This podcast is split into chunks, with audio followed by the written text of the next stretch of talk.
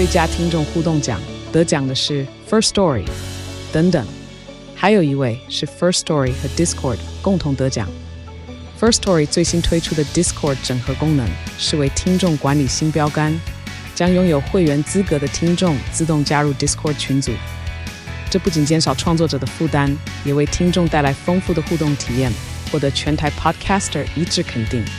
体验这个惊人的功能，立刻点击叙述栏连接，让你与听众互动更上层楼。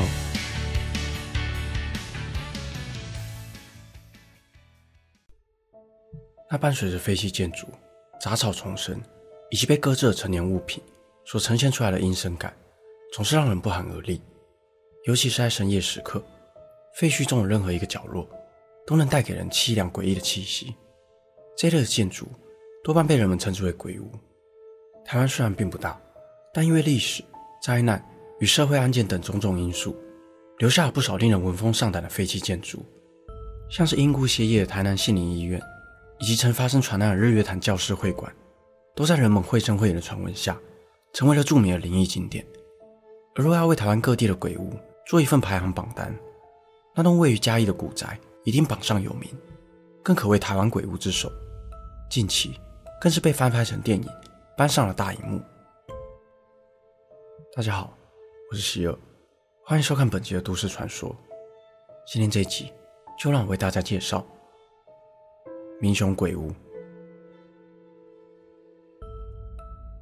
这栋位在嘉义民雄的建筑，原名为刘家大宅，是当地知名望族之一的刘氏家族所拥有，建立于一九二九年，是罕见的闽式与洋楼结合的建筑，其富丽堂皇的风格是当时家喻户晓的豪宅。但在某年，刘氏一家人因故搬离此地，让年久失修的刘家大宅逐渐的斑驳，演变成了现今荒凉又阴森的模样。种种灵异的传闻也逐渐传了开来。关于刘家搬离的原因，众说纷纭。其中最广为流传的是一位婢女的悲剧。作为当时知名的豪宅之一，大宅里请了非常多的长工与婢女，负责处理大宅内的家务。相传，当时的屋主刘员外爱上了其中一名婢女，她是刚来到刘家大宅不久的新人。两人相遇后，天雷勾动地火，刘员外甚至想将那位婢女纳入为妾。而原配夫人得知此事后，极为震怒，便时常趁刘员外不在家时，用尽了一切办法去刁难这位婢女，还警告她，若是敢跟刘员外告状的话，等待她的便是更凄惨的下场。饱受折磨的她，对于这样的困境感到无助，便在某天深夜，绝望的在庭院中的一口井，结束了自己年轻的生命。从此之后，宅里便开始传出难以解释的灵异事件，有人会在半夜时，听到古井里传来女人的哭声，还有人会在晚上睡觉时突然惊醒，随后便看见那名含冤而死的婢女站在床边，恶狠狠地盯着自己。更有人看到婢女突然出现在面前，怨恨地哭喊着：“为什么大家都选择视而不见，让她受尽了如此的虐待？”除此之外，还传出有人经过这口井不久后，都会发生意外而亡。种种的事故让刘家大宅的人不堪其扰，最后只好连夜搬走。远离了这块是非之地，自此之后，大宅便因无人居住而渐渐的荒废。然而，除了婢女的故事外，民雄鬼屋上的弹孔也是令人不解的谜。在建筑内侧墙面上，共有三十几个弹孔，从二楼延伸至三楼。关于这些孔洞的来源，也充满了神秘。有人说，这些孔洞来自于日治时期，一九四零年代初，在刘氏一家人搬走后，由于当时正值二战时期。日军便驻扎在刘家大宅，作为一个小队的军事据点。某天晚上，一位站哨士兵像是中邪似的胡乱开枪，其他正熟睡的士兵以为遭遇了偷袭，便慌忙拿起身边的枪反击回去。漆黑的建筑内顿时枪林弹雨，殊不知只是同一个小队的人在互相攻击。最后，整支小队都命丧于此，无人生还。有人认为是这屋子里的诅咒。只要是住在此地的人，便会遭遇上不幸。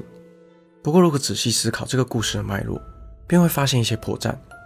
在二战时期的台湾并不是战场，因此并不会有一整支武装小队驻扎在外地的情况。再来，如果是整支小队的人互相攻击的话，弹孔应该是四处分散的，而不是集中在一块墙面。因此，有人认为这些弹孔来自于另一段故事。一九四九年，战败的国军军队撤往台湾，由于当时局势不稳，各地都有军队扎营管理。位于民雄军队原先将附近的新中国小作为据点，但又因为空间不足，只好借据周遭的寺庙与民宅。其中一小队便住进了当时无人居住的刘家大宅。一天晚上，有位士兵向长官通报，说他在大宅里撞鬼了。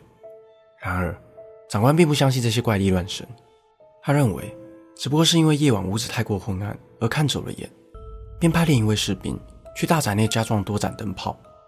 结果，当这位士兵处理到一半时，突然发现有个人影从窗外飘了过去，但当时他所在的位置是二楼。窗外又怎么会有人经过？这时，他才知道自己遇上那位士兵口中的鬼了。他吓得疯狂拔枪，朝着那个鬼影一阵乱射，却意外打中一位半夜起床上厕所的年轻士兵。墙上的弹孔便是这起事故所留下来的。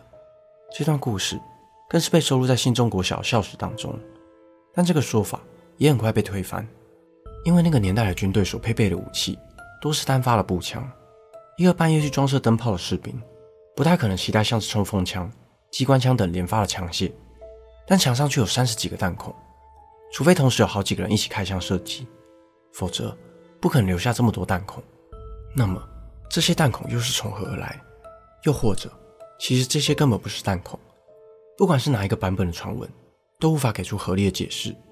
这些神秘的弹孔，让民雄鬼屋又多了几分诡异的面纱。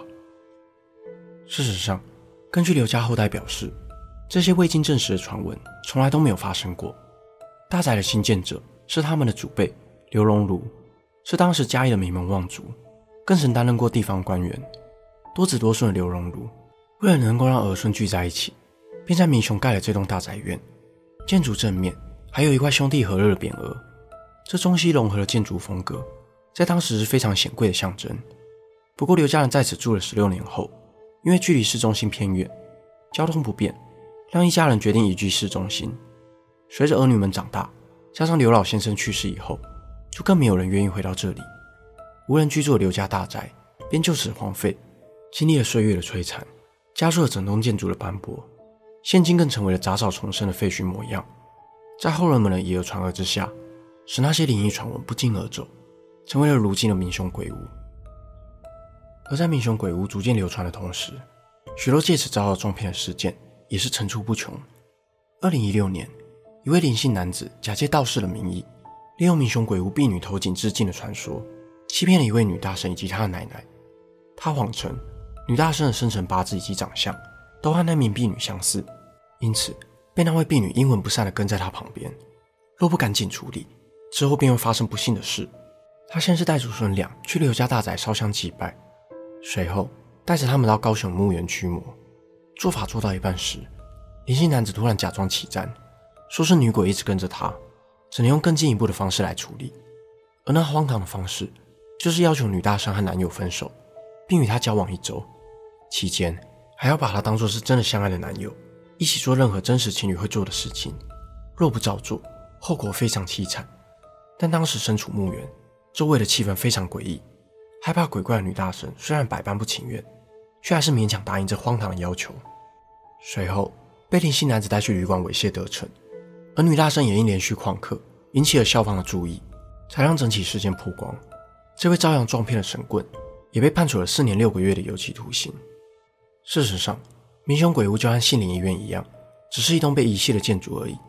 相关的灵异故事多半是后人们穿凿附会而生。在民雄鬼屋旁经营咖啡厅多年的老板也表示。自己从来没有在那里遇上任何灵异的事件，谣言经过多人的传颂后，便会让人信以为真。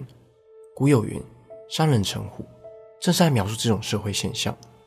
然而，建筑的斑驳以及荒凉的气息，加上墙面难以解释的弹孔，还是让民雄鬼屋呈现一股神秘的模样。本期的内容就到这里。如果想看更多都市传说系列的影片，欢迎订阅我的 YouTube 频道。如果想要听的，也可以到各大 Podcast 平台上关注我，我是希尔，我们下次见。